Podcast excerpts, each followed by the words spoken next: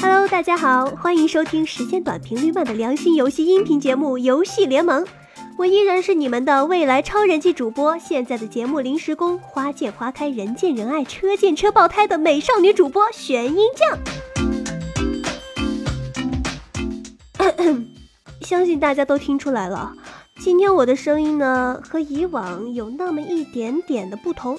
唉，没办法，最近天气呢变化多端，我一时不慎贪凉，吹了好几夜的空调，就变成现在这个样子了。希望各位听众老爷们千万不要嫌弃我难得的鼻音呢。好啦，话不多说了，进入今天的正题吧。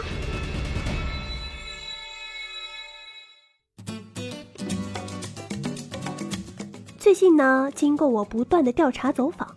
数以百计的失足姑娘都表示自己打算再便宜几年流氓，然后找个好男人嫁了。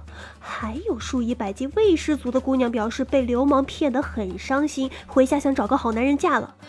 对此，我们自诩好男人的小编表示：“我们好男人是逼了狗了，还是怎么着的？要被你们这么糟蹋？”所以这帮姑娘就是把好男人逼成流氓，再让他们出去糟蹋其他姑娘。被糟蹋的姑娘又找一批好男人继续逼成流氓，如此生生不息，此消彼长。那么下面呢，就由我来给大家介绍一下游戏中最大的人渣榜样——最终幻想七萨菲罗斯。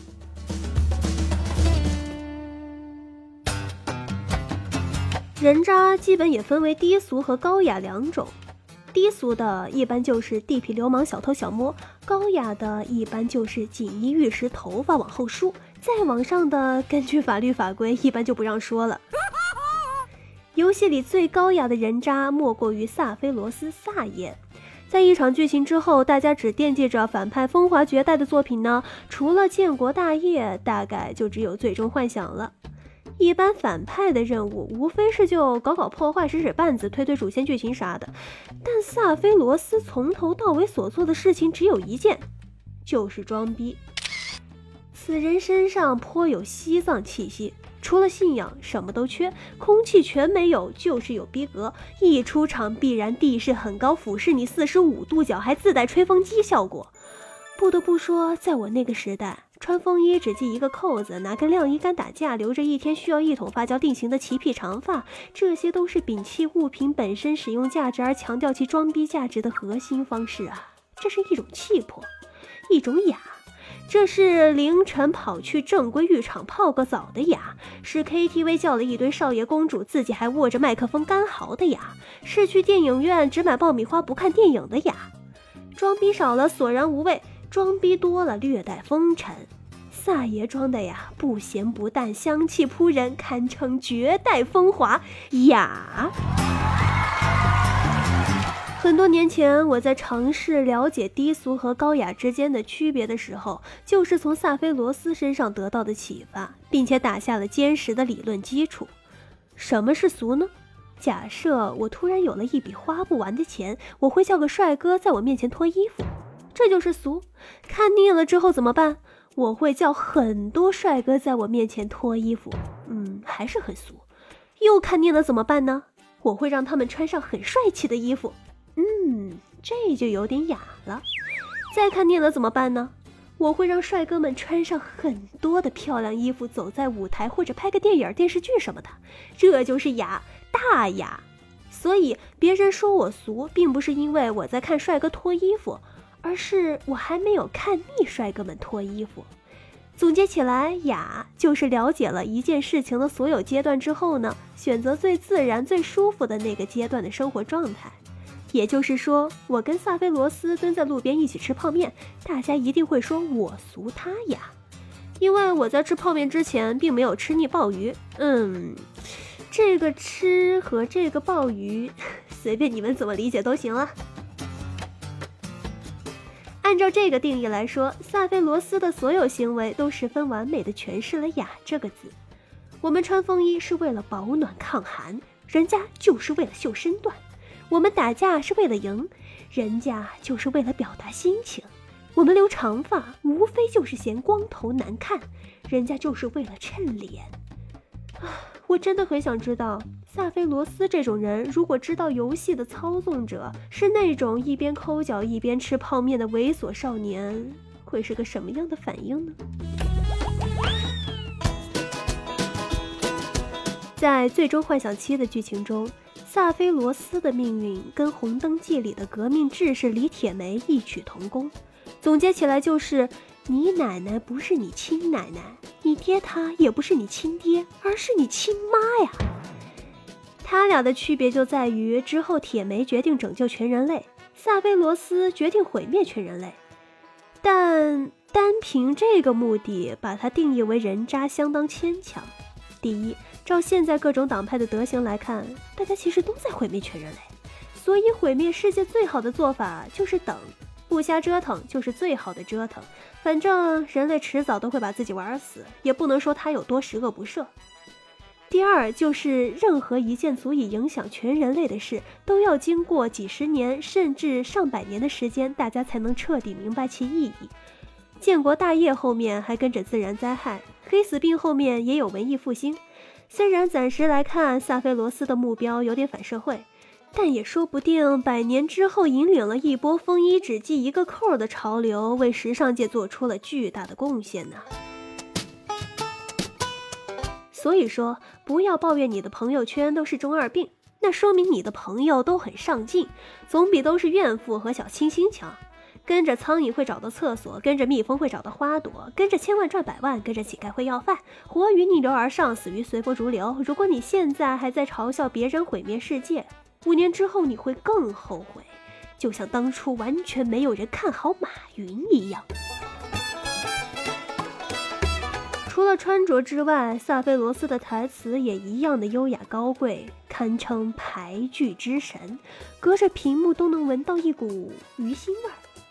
我一直觉得这些企图毁灭世界的家伙都是闲出来的，因为他们除了毁灭世界之外，没有任何别的事可干。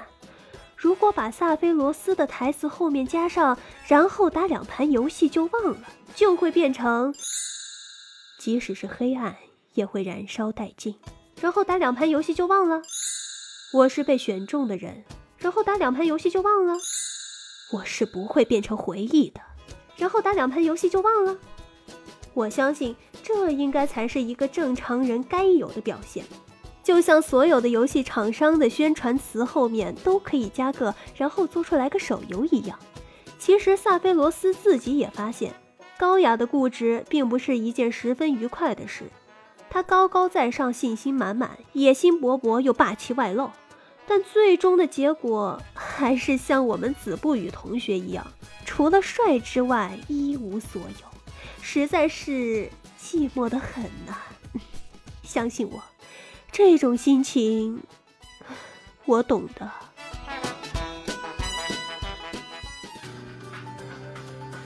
后来制作公司也试图利用萨爷的高人气来给自己打开一条致富之路，但最后的下场，哼哼，图样图森破。虽然《最终幻想：圣子再临》的口碑一直不差，但 S 社却不得不接受自己做了一次亏本买卖的事实。其实，从一个完全无厘头的角度去看这件事，也能解释。在游戏中，正传里的萨菲罗斯是 J 计划最高产物的完全体，但是当他跌落生命之流，从卡达球身上重新复活的时候，J 细胞也不是当时完美的 J 细胞了，他也不再是当初那个完整的萨菲罗斯。当在临片翼的天使响彻天空，萨菲罗斯从天而降之时。我们看到的也只是一个不完全的傀儡，幻想着昔日辉煌的南柯一梦罢了。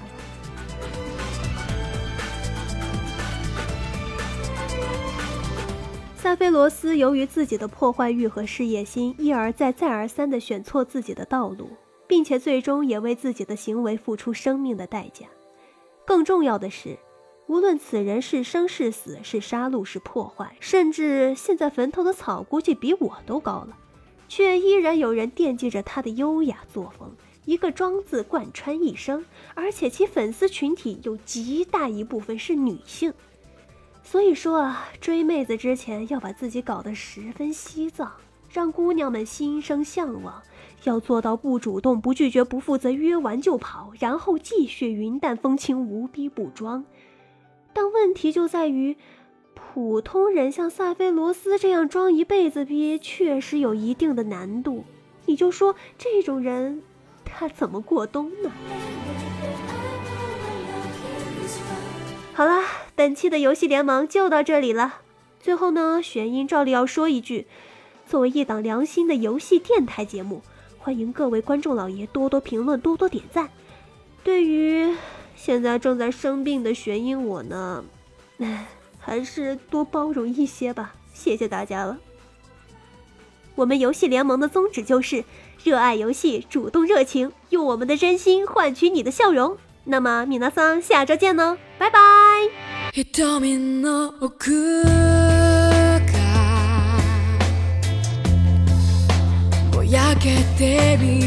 た